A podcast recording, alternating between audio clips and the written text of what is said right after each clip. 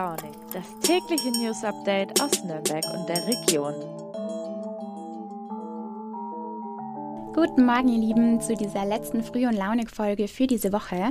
Heute ist Freitag, der 21. Januar und das Wochenende steht schon wieder vor der Tür. Aber bevor ich euch jetzt in zwei freie Tage verabschiede, habe ich noch eine ganz besondere Folge für euch. Wir widmen uns heute nämlich mal wieder einem Themenschwerpunkt und deswegen ist die heutige Folge auch ein bisschen länger als sonst. Aber ihr habt ja das ganze Wochenende Zeit zum Anhören und ich verspreche euch, es lohnt sich. Und zwar geht es nämlich um das sportliche Großereignis, das im Februar ansteht, nämlich die Olympischen Winterspiele in Peking. Die Wintersportfans und vor allem natürlich die Athletinnen und Athleten, die stehen schon in den Startlöchern und einen von ihnen habe ich heute auch virtuell im Podcast-Studio zu Gast. Und nach einem Kommentar unseres Sportredaktionsleiters gibt es dann zum Abschluss wie immer auch noch ein paar Tipps für euer Wochenende von unserer Feinraus-Redaktion. Noch knapp zwei Wochen und dann geht's auch schon los. Die 24. Olympischen Winterspiele finden in diesem Jahr in der chinesischen Hauptstadt in Peking statt. Im Jahr 2008 war Peking auch der Austragungsort der Olympischen Sommerspiele und jetzt folgen die Wintersportarten. Allerdings sind die Spiele in Peking auch sehr umstritten, das habt ihr sicherlich schon mitbekommen, unter anderem aufgrund der politischen Situation in der Volksrepublik. In China herrschen nämlich weder Meinungs- noch Presse- oder Religionsfreiheit und Minderheiten, wie zum Beispiel die Uiguren, werden benachteiligt. Viele Schlagzeilen hat auch die Niederschlagung der Freiheitsbewegung in Hongkong gemacht, wenn ihr euch daran erinnert. Und unter anderem die USA, Großbritannien und Australien haben daraus auch Konsequenzen gezogen und einen diplomatischen Boykott erklärt. Sie werden keine Politiker oder Diplomaten nach Peking senden. Auch Corona beeinträchtigt die Spiele natürlich und macht die Situation nicht einfacher. Zuschauer aus dem Ausland dürfen nicht dabei sein und für die Sportlerinnen und Sportler gelten sehr strenge Regeln. Aber dazu kommen wir dann später noch mal kurz. Eröffnet werden die Spiele auf jeden Fall am 4. Februar und es finden 109 Medaillenentscheidungen in sieben Sportarten und 15 Disziplinen statt. Eine davon ist das Bobfahren und zu einem Bob-Team, das aus bis zu vier Mitgliedern besteht, gehört neben dem Bob-Piloten, der ganz vorne sitzt und die Lenkung übernimmt, auch die Anschieber. Und ein solcher kommt auch hier aus der Region und das ist Tobias Schneider. Er ist 29 Jahre alt und wird bei den Olympischen Spielen jetzt in Peking als Schlussmann im Viererbob von Pilot Christoph Hafer an den Start gehen. Qualifiziert hat er sich bei den Europameisterschaften in St. Moritz und ich freue mich gleich doppelt, dass wir ihn heute in der Folge zu Gast haben. Zum einen natürlich, weil er sich die Zeit jetzt nimmt, kurz bevor es für ihn schon wieder ins Training geht und zum anderen, weil er nämlich aus Eckersmühlen bei Rot kommt und das ist tatsächlich auch mein Heimatort und da ist man als Eckersmühlner natürlich nochmal besonders stolz drauf. Mittlerweile wohnt er allerdings in München und von dort aus sitzt er mir jetzt auch virtuell gegenüber. Ja, hi Tobias, ich freue mich sehr, dass du da bist und herzlichen Glückwunsch natürlich erstmal noch zu deiner Qualifikation für die Olympischen Spiele.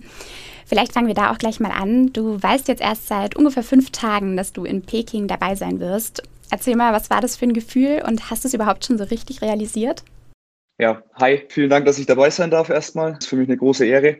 Es war ein krasses Gefühl, als ich erfahren habe, dass ich äh, zu Olympia fahre. Ähm, wir hatten ein relativ hartes Ausscheideverfahren über die letzten Wochen und Monaten, was wirklich, also ich würde behaupten, das war so sportlich gesehen die härteste Zeit meines Lebens. Ähm, weil man wirklich von Wettkampf zu Wettkampf immer wieder gehofft hat, hoffentlich kommt eine Entscheidung, hoffentlich bringen wir die Leistung, die die, die Trainer fordern. Und das haben wir ganz lang nicht hinbekommen.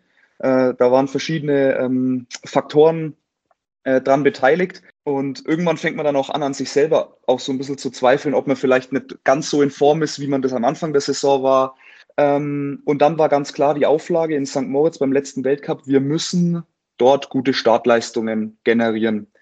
Und dann haben wir dem ersten Lauf, sind wir dann eine 5-10 gestartet und da hatte man schon so ein kleines, so ein Gefühl, okay, es könnte reichen. Und im zweiten Lauf sind wir dann auch nochmal relativ schnell äh, gestartet mit, oder nee, wir sind im ersten eine 5-11 und im zweiten eine 5-10 gestartet, so war's.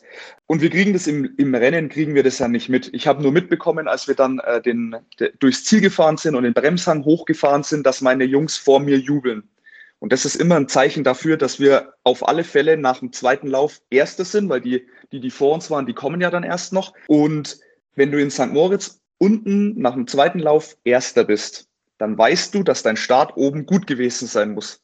Das weiß man dann einfach. Und ich hatte in dem Moment das erste Mal schon Tränen in den Augen. Es war hochgradig emotional. Ich, wenn drüber rede, dann ist es, kommt es jetzt gerade auch wieder. Und haben uns ultra gefreut, weil wir mit dem Wettkampf zufrieden waren, die Leistung gut war. Und dann kam auch direkt der Bundestrainer her und hat uns zur Seite genommen.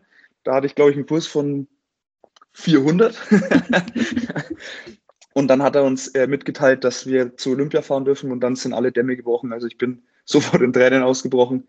Bin in die, bin in die Knie gegangen tatsächlich, weil es, also das ist halt ein Kindheitstraum. Ne? Und das dann wirklich zu schaffen, war völlig überwältigend und ich kann es auch teilweise immer noch nicht so richtig in Worte fassen und ich, ich check's auch manchmal nicht. Also wenn ich mich mit Leuten unterhalte und dann jemand zu mir sagt, hey, du bist, du fährst zu Olympia, dann sage ich, ja, krass, ich hab's, ich, ich, ich verstehe es einfach noch nicht. ja, das kann ich verstehen, aber das dauert dann wahrscheinlich auch wirklich noch eine Weile, bis du dann in Peking auf der Bahn stehst. aber ich stelle mir das auch als eine riesige Erleichterung vor, oder? Also nach so einem langen Hinarbeiten auf dieses eine Ziel. Ja, ähm, ich bin ja in, in, im Bob-Team Deutschland 3 quasi. Ähm, wir sind ja, ich bin 29 Jahre alt, aber wir sind das Nachwuchsteam in Anführungszeichen. Wir gehören noch nicht zu den etablierten Weltcup-Teams, beziehungsweise wir haben es dieses Jahr geschafft, dass wir wirklich mal die komplette Weltcup-Saison mitgefahren sind. Mm, und dementsprechend ist natürlich auch der, der Anspruch extrem hoch. Wir trainieren seit vier Jahren auf diesen Höhepunkt hin. Also ich habe 2018 zu meinem Vater gesagt, ich will 2022 zu Olympia, zu 100 Prozent. Und ja, das waren vier Jahre Blut, Schweiß und Tränen mit ja immer wieder mal einem Rückschlag, auch wieder mal schönen Momenten natürlich, aber das waren jetzt wirklich vier richtig, richtig harte Trainingsjahre. Und ich glaube, dass ab jetzt alles so ein bisschen leichter wird. Also ich merke es jetzt schon im Training. Ich habe ähm, seit der Nominierung äh, jetzt bereits drei Trainingseinheiten hinter mir und ich merke einfach, es läuft alles so ein bisschen smoother. So, keine Ahnung. Äh, es ist alles so ein bisschen leichter, nicht mehr ganz so verkrampft, weil halt einfach unfassbar viel Druck abgefallen ist. Ja, da macht man sich wahrscheinlich auch selber einfach einen immensen Druck ne? und hat ja auch so einen großen Anspruch an sich selber. Aber das sind ja auch schon mal super Voraussetzungen, wenn sich das Training schon mal ein bisschen leichter anfühlt. Und für alle nochmal, die sich im Bobsport nicht so gut auskennen, auch wenn sich es aus dem Begriff ja schon so ein bisschen ableitet, was genau macht denn eigentlich der Anschieber? Also was ist deine Aufgabe? Also im Endeffekt ist meine Aufgabe, den, äh, den, den Schlitten auf Geschwindigkeit zu bringen. Ähm, ich schiebe den Schlitten an. Klar, meine meine Position ist die Position 4 im Vierer. Das heißt, ich bin der, bin der Letzte, der reinspringt. Ich bin der, der hinten in der, in der Mitte quasi läuft. Und meine besondere Aufgabe ist es eigentlich, dass der Schlitten vom Start weg eine gute, äh, eine gute, einen guten Abgangsspeed generiert. Genau, das bedeutet, ich, also ich steige so ungefähr bei, ich sag mal so 41, 42 km/h äh, steige ich in den Schlitten ein. Jeder, der sich so ein bisschen auskennt, weiß, dass das Geschwindigkeiten sind, die man aktiv nicht mehr laufen kann. Das heißt, meine Aufgabe ist es vor allem, dann zum Ende hin des Starts so wenig Bremsschritte wie möglich zu machen, damit dieser Ablauf einfach wunderbar funktioniert. Und dann ist meine besondere Aufgabe noch, nach dem Ziel die Bremse zu ziehen. Das ist ein mechanischer Hebel, der quasi sich in die, in die Eisbahn reinfräst und ich bin dafür verantwortlich, dass der Schlitten zum Stehen kommt. Okay, das bedeutet also, ihr müsst vor allem stark und schnell sein. Und du kommst ja auch aus der Leichtathletik, richtig? Erzähl doch mal, wie du dann letztendlich beim Bobsport gelandet bist. Ja, ich bin, äh, also ich war 100 Meter Sprinter, ähm, beziehungsweise vorher habe ich so ein bisschen Mehrkampf gemacht. Ich bin quasi durch die, durch die typische Leichtathletik-Schule gegangen. Ähm, ich war bei der LG Landkreis Rot, bin dann äh, irgendwann von, von diesem Block, Blockwettkampf und Mehrkampf äh, zum, zum Sprint gewechselt. Bin dann in der U23 1068 gelaufen, was okay ist, aber damit gewinnt man halt keinen Blumentopf.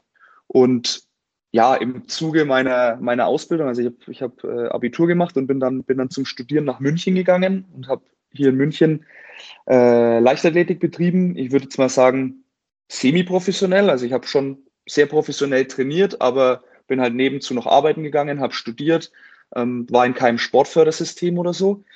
Und irgendwann kam ein Trainer auf mich zu und hat gesagt, hey Tobi, hättest du nicht mal Lust, das, äh, den, den Bob-Anschub auszuprobieren oder das Bobfahren auszuprobieren? Und für mich war das total weit weg, man. Ich habe das halt im Fernsehen gesehen, aber das war halt auch schon alles. War für mich nie auf meiner, ich hätte es nie im Kopf gehabt, dass ich mal im, im Wintersport lande. Und dann habe ich das ausprobiert, das war 2013 und es war ganz gut, aber ich konnte so die Leichtathletik nicht verlassen. Also die Leichtathletik war meine erste große Liebe. Und ich habe dann tatsächlich gebraucht bis Februar 2016, Da bin ich das erste Mal beim, beim, beim Christoph Hafer, bei meinem jetzt auch jetzigen Piloten immer noch in Schlitten eingestiegen und wir sind am Königssee gefahren, weil ich gesagt habe, wenn ich das wirklich machen möchte, dann möchte ich vorher auch mal in dem Schlitten drin gesessen sein. Und dann sind wir da runtergefahren und ich bin unten ausgestiegen und ich hätte Geld dafür gezahlt, nochmal fahren zu dürfen. das heißt, es war dann lieber auf den ersten Blick. Dann war einfach klar, das, das wird's. Ich habe dann noch eine Leichtathletik-Saison gemacht und bin dann letztlich ähm, im September 2016 ins Bobfahrerlager gewechselt, habe dann einen relativ guten Anschubtest gemacht, bin dann direkt ins Europacup-Team zum, zum Christoph gekommen. Wir haben das erste Rennen, das ich im Europacup gemacht habe, äh, direkt gewonnen, was natürlich auch ziemlich cool war, ähm, weil dadurch halt, dadurch sind, ging die Maschinerie los. Also ich bin dann direkt in, eine, in ein Sportfördersystem gekommen. Also ich bin direkt bei der Polizei eingestellt worden, beziehungsweise habe die Möglichkeit bekommen, mich da zu bewerben und wurde dann noch angenommen. Ähm, ich bin direkt in die Sporthilfe reingekommen und so konnte ich mir das dann auch, auch leisten. Ich bin da echt äh, gesegnet gewesen und äh, habe echt auch ein bisschen Glück gehabt natürlich, dass ich, dass ich direkt in so ein Team kommen durfte. Und ja, so ging es dann weiter. Wie gesagt, erster Europacup-Sieg in der ersten Saison gleich. Im Jahr drauf bin ich dann Junioren-Vize-Weltmeister geworden. Dann im Jahr drauf den ersten Weltcup fahren, da auch gleich aufs Podest gekommen. Ähm, dann das Jahr drauf ähm, hat sich mein Team leider nicht für den Weltcup ähm, qualifiziert, aber ich habe mich dann als Anschieber quasi in den Weltcup-Zirkus rein, reingeschoben, bin dann mit Richard Oesner, mit Johannes Lochner, mit Nico Walter ähm, immer ums Podest gefahren das war für mich natürlich dann auch wieder der nächste Schritt, eine tolle Saison. Gut, dann kam äh, eine relativ schwere Schulterverletzung dazwischen. Das war letzte Saison dann. Und gut, jetzt diese Saison ist unbeschreiblich. Also was hier gerade, was hier passiert, ist Wahnsinn. Ja, und so schnell geht's und du stehst kurz vor der Teilnahme in den Olympischen Spielen und es geht bald los nach Peking. Du warst aber ja auch schon im Herbst für drei Wochen dort im Trainingslager und weißt deswegen schon so in etwa, was dich dort erwartet. Wie hast du denn die Zeit dort erlebt, also gerade jetzt auch in Bezug auf die Corona-Maßnahmen und die strengen Regelungen? Mhm. Ähm, es war eigentlich eine coole Zeit. Also Klar, am Anfang war es total befremdlich. Wir sind da in das Flugzeug eingestiegen. Da waren die äh, Flugbegleiter und Flugbegleiterinnen in weißen Overalls und Dreifachmaske und Gesichtsschild da rumgestanden und sind durch die Gänge gelaufen, ähm, was natürlich so ein bisschen befremdlich war, hat uns ein bisschen an, weiß ich nicht, so ein, so ein Endzeitfilm erinnert.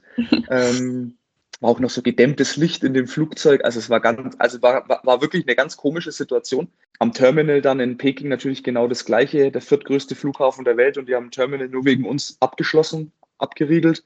Ähm, dann bist du in Busse, Busse verfrachtet worden, die wurden dann ähm, die Türen geschlossen und wurden dann versiegelt mit einem, mit einem Siegel. Ähm, dann wirst du, fährst du auf die Autobahn, wie gesagt, viertgrößter Flughafen der Welt und dann ist die Autobahn leer. Aber die ist nicht leer, weil keine Leute fahren, sondern die ist leer, weil sie gesperrt wird. Dann haben die halt einfach die komplette, die komplette Zubringerautobahn zugemacht. Mm, wir sind dann, dann mit Polizeieskorte äh, zu unserem Hotel gebracht worden, durften das Hotel nicht verlassen. Also das waren, die ersten Eindrücke waren eigentlich sehr, sehr, ja, sehr schwierig, sage ich mal. Ich habe dann aber relativ schnell für mich diesen Switch hinbekommen und habe festgestellt, die machen das eigentlich nur, damit sie uns schützen, damit wir uns nicht infizieren. Und mit der Einstellung habe ich diese dreieinhalb Wochen echt genossen. Weil klar, du gehst jeden Tag zum Covid-Test, ja, du trägst überall Maske äh, und du darfst Hotelgelände nicht verlassen, außer wenn du an die Bahn fährst.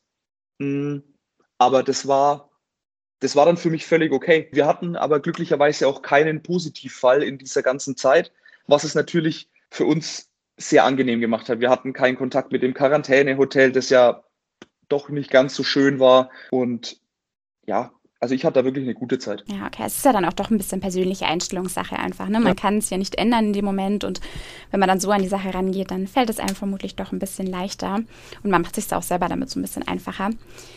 Aber ja, dass die Spiele in Peking stattfinden, das ist ja auch nicht ganz unumstritten, unter anderem eben aufgrund der politischen Situation im Land. Wie ist denn da deine Meinung aus Athletensicht? Ich finde das Thema ganz, ganz schwierig. Ähm, sage ich ganz ehrlich. Und ich glaube auch, dass man ganz schnell da in Teufels Küche kommen kann. Ich als Athlet sag, ein Boykott wäre Wahnsinn. Ich finde, äh, Axel Lunds-Windal hat es, hat es letztens im Interview richtig, richtig gut gesagt. Wir sind einfach mit dieser Diskussion zehn Jahre zu spät. Ähm, die Olympischen Spiele wurden vor zehn Jahren nach Peking vergeben. Und die Kehrseite dieser Medaille ist ja, wir vergeben die Spiele dorthin, beziehungsweise das IOC, die Politik vergibt die Spiele nach, nach China beispielsweise. Ähm, liegt aber auch daran, weil München hat dagegen gestimmt. Äh, Innsbruck hat dagegen gestimmt. Garmisch hat dagegen gestimmt. Wir wollten diese Spiele alle nicht und beschweren uns jetzt aber natürlich im Umkehrschluss drüber, dass äh, die Spiele in, in, in China stattfinden. Das ist, ja, das ist so paradox. Und das macht es für uns Athleten natürlich auch total schwierig, weil durch diese, durch diese mediale Geschichte ähm, oder durch diese mediale Aufmerksamkeit ähm, wird uns natürlich auch dann so ein bisschen die, die Freude an, an diesem Olympia genommen. Ähm, aber letztlich haben wir es selber in der Hand mit Bürgerentscheiden und so weiter, auch mal wieder die Spiele nach Europa zu holen. Ich finde es wahnsinnig schön, dass in vier Jahren die Spiele in Italien stattfinden. Natürlich ist das für die Region und für, für die Menschen dort eine Belastung. Aber so Spiele sind auch mal eine Chance. Ich, ich wünsche mir einfach auch für die, für die nächsten Jahre, dass man vielleicht mit einem bisschen anderen Blick auf die Dinge ähm, so Olympische Spiele vergibt. Das ist natürlich mein Wunsch ans IOC, das ist ganz klar. Aber auch das IOC braucht halt dafür äh, eine Gesellschaft und, und Orte, die dann auch wirklich die Olympischen Spiele haben wollen. Ja, das ist auf jeden Fall ein schwieriges Thema, da hast du auf jeden Fall recht. Deswegen zum Abschluss nochmal zu was Schönerem. Wie groß ist denn jetzt die Vorfreude auf Olympia und zählt dann wirklich nur der olympische Gedanke oder holt ihr euch eine Medaille? Ah, die Vorfreude ist riesig, riesig. Ich, ähm, ich genieße gerade jeden, jeden Moment, auch wenn es ab und zu mal stressig ist. Ähm, und ich freue mich auch wirklich rüber zu fliegen. Ich freue mich dann, wir kommen zuerst in, äh, in ein anderes Hotel, weil das Olympische Dorf nicht genügend Platz für alle Athleten bietet. Ähm, aber ich freue mich dann ins Olympische Dorf einzuziehen. Ich freue mich, ich freue mich tatsächlich auch, die Einkleidung, die ich schon anprobieren durfte und die ich mir schon aussuchen durfte, auch dann zu tragen und anzuhaben. Ich freue mich auf, ja, auch darauf, mit meinem Team natürlich unterwegs zu sein und dort auch vor allem die ersten Tage der Spiele so ein bisschen genießen zu können. Dadurch, dass wir die kompletten zwei Wochen ja drüben sind, haben wir vielleicht auch noch ein paar Tage Zeit, die Eindrücke wirken zu lassen und uns dann erst wieder auf den Wettkampf zu fokussieren. Und im Wettkampf gilt nicht der olympische Gedanke dabei sein, ist alles. Das, da bin ich ganz ehrlich. Das konnte ich noch nie. Ich will immer gewinnen. Ich will immer das Maximum rausholen. Wie gesagt, ich denke, eine Top-6-Platzierung ist drin. Ähm, haben auch die letzten Weltcups gezeigt, dass wir das drauf haben. Und ähm, alles, was dann kommt, ist absolute Zugabe. Und ja, ich denke, wenn wir, wenn wir, wenn wir gute Starts oder sehr gute Starts äh, leisten oder machen, das ist ja das, was ich am besten beeinflussen kann.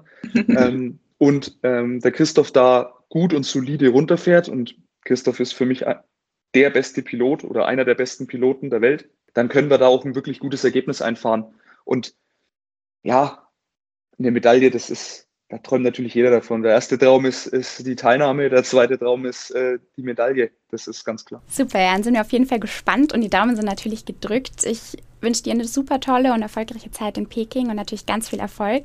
Vielen, vielen Dank, dass du heute da warst. Vielen Dank, dass ich dabei sein durfte.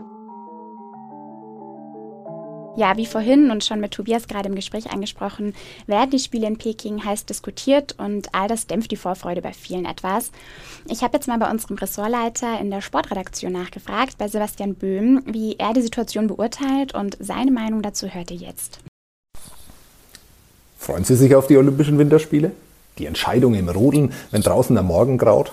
Eine berührende Kür, die einen im Vierjahresrhythmus daran erinnert, welch großartiger Sport Eiskunstlauf ist? Vielleicht wieder ein Eishockeyfinale mit deutscher Beteiligung? Man darf sich freuen. Noch immer. Trotz allem. Aber ich will ehrlich sein. Selbst uns in der Sportredaktion fällt es 2022 schwer wie nie. Natürlich ist Corona daran schuld, wie Corona an allem schuld ist. Die Aussicht auf leere Ränge, auf Siegerehrungen unter Masken, auf aseptische, desinfizierte Spiele, diese Aussicht stimmt einen traurig. Nur ist da noch der Gigantismus dieser Spiele, der Irrsinn, Winterspiele in Peking zu veranstalten, nur weil man es kann. Die erschütternden Berichte aus China über den Umgang mit Meinungsfreiheit, Menschenrechten. Nein, viele Gründe sind nicht geblieben, um sich auf diese Spiele zu freuen. Umso wichtiger ist es, einen nicht zu vergessen, die Sportler selbst. Wer einmal das Glänzen in den Augen von Olympiateilnehmern gesehen hat, der wird diese Idee nicht so schnell aufgeben. Und man darf den Sportlern auch diesmal nicht vorwerfen, dass sie alles dafür tun und getan haben, um in Peking dabei sein zu dürfen. Athleten wie der Anschieber Tobias Schneider aus Eckersmühlen haben vielleicht nur eine Chance, sich diesen Traum zu erfüllen. Dass sie vom IOC und von China missbraucht werden, dass ihre Gesundheit aufs Spiel gesetzt wird, anstatt auch diese Spiele zu verschieben, das ist ihr Dilemma und unser Dilemma die wir uns so gerne auf Olympia freuen würden. Ja, und damit sind wir schon wieder fast am Ende. Aber zum Abschluss gibt es natürlich wie in gewohnter Weise noch die Wochenendtipps unserer Fan Raus Redaktion. Andrea hat euch da wieder ein paar tolle Tipps zusammengestellt. Ja, also es geht dieses Wochenende tatsächlich einiges. Ähm, auf der einen Seite können wir euch ans Herz legen, die Global Art im Germanischen Nationalmuseum ist nämlich in die Verlängerung gegangen und geht jetzt noch bis Monatsende. Und du kannst auch übers Wochenende durch die Ausstellung tingeln, kannst auch einen Kunstrundgang genießen, auch digital. Dafür solltest du aber vorher die Homepage checken, weil die finden nicht immer zu statt. Also da brauchst du dann quasi einen Termin. Ja, dann äh, geht's auch weiter in Richtung Lateinamerika dieser Tage mit den Lateinamerika-Tagen in äh, der Villa Leon und verschiedenen Spots. Ähm, wir haben in der Villa Leon zum Beispiel auch eine sehr, sehr ähm, lohnenswerte Ausstellung über das Leben der Frauen in Nicaragua, die ja dort durch patriarchalische Strukturen ordentlich unterdrückt werden. Die Schau kannst du dir angucken ähm, seit dem vergangenen Donnerstag. Ähm, ist jeweils zu sehen zwischen, Dienst, zwischen Dienstag und Freitag von 10 bis 22 Uhr und Samstag von 17 bis 22 Uhr. Die Tellerrand-Gastronomie auf AEG hat ein ganz besonderes Schmankerl für dich diesen Samstag parat. Ab 16 Uhr wird da nämlich ein russischer Spielenachmittag bzw. Spieleabend eingeläutet. Und das Ganze findet natürlich dann ähm, richtig im Sinne der Corporate Identity statt mit russischen Getränke-Specials und auch Food-Specials. Ähm, hier ist zu beachten, das gilt natürlich in der Gastro 2G. Und das ist das große Thema der Stunde. Wir haben eine Live-Veranstaltung, und zwar eine musikalische sogar, am kommenden Samstag in der Tafelhalle, nämlich die Singing Gala. Und das ist ja ein Abend für ähm, die regionale Musikszene, dass die mal wieder eine Auftrittsmöglichkeit bekommen. Und da hast du natürlich die üblichen Verdächtigen dabei, wie Lena Labar, Bass oder nun flog Dr. Bert Rabe. Und das war es dann aber jetzt auch wirklich mit der etwas längeren Podcast-Folge für heute und vor dem Wochenende. Ich hoffe, sie hat euch Spaß gemacht. Wir bleiben übrigens natürlich an Tobias dran und werden verfolgen, wie es ihm in Peking ergeht. Also guckt dann gerne mal auf nordbayern.de in unseren Zeitungen und hier bei Früh und Launig vorbei. Wer seine Rennen übrigens live verfolgen will, er startet am 19. und 20. Februar. Das sind dann mit die letzten Wettkämpfe während der Spiele. Und noch ein Tipp für euch, falls ihr noch mehr Zeit und Lust auf Hören habt am Wochenende. Es gibt auch eine neue Folge unseres Podcasts Mitmenschen und auch da wird es mit Trailrunner Marcel Höche sehr sportlich. Ich wünsche euch ein schönes Wochenende, viel Spaß bei allem, was ihr vorhabt und nächste Woche begrüßt euch an dieser Stelle dann wieder Max. Macht's gut und bis bald.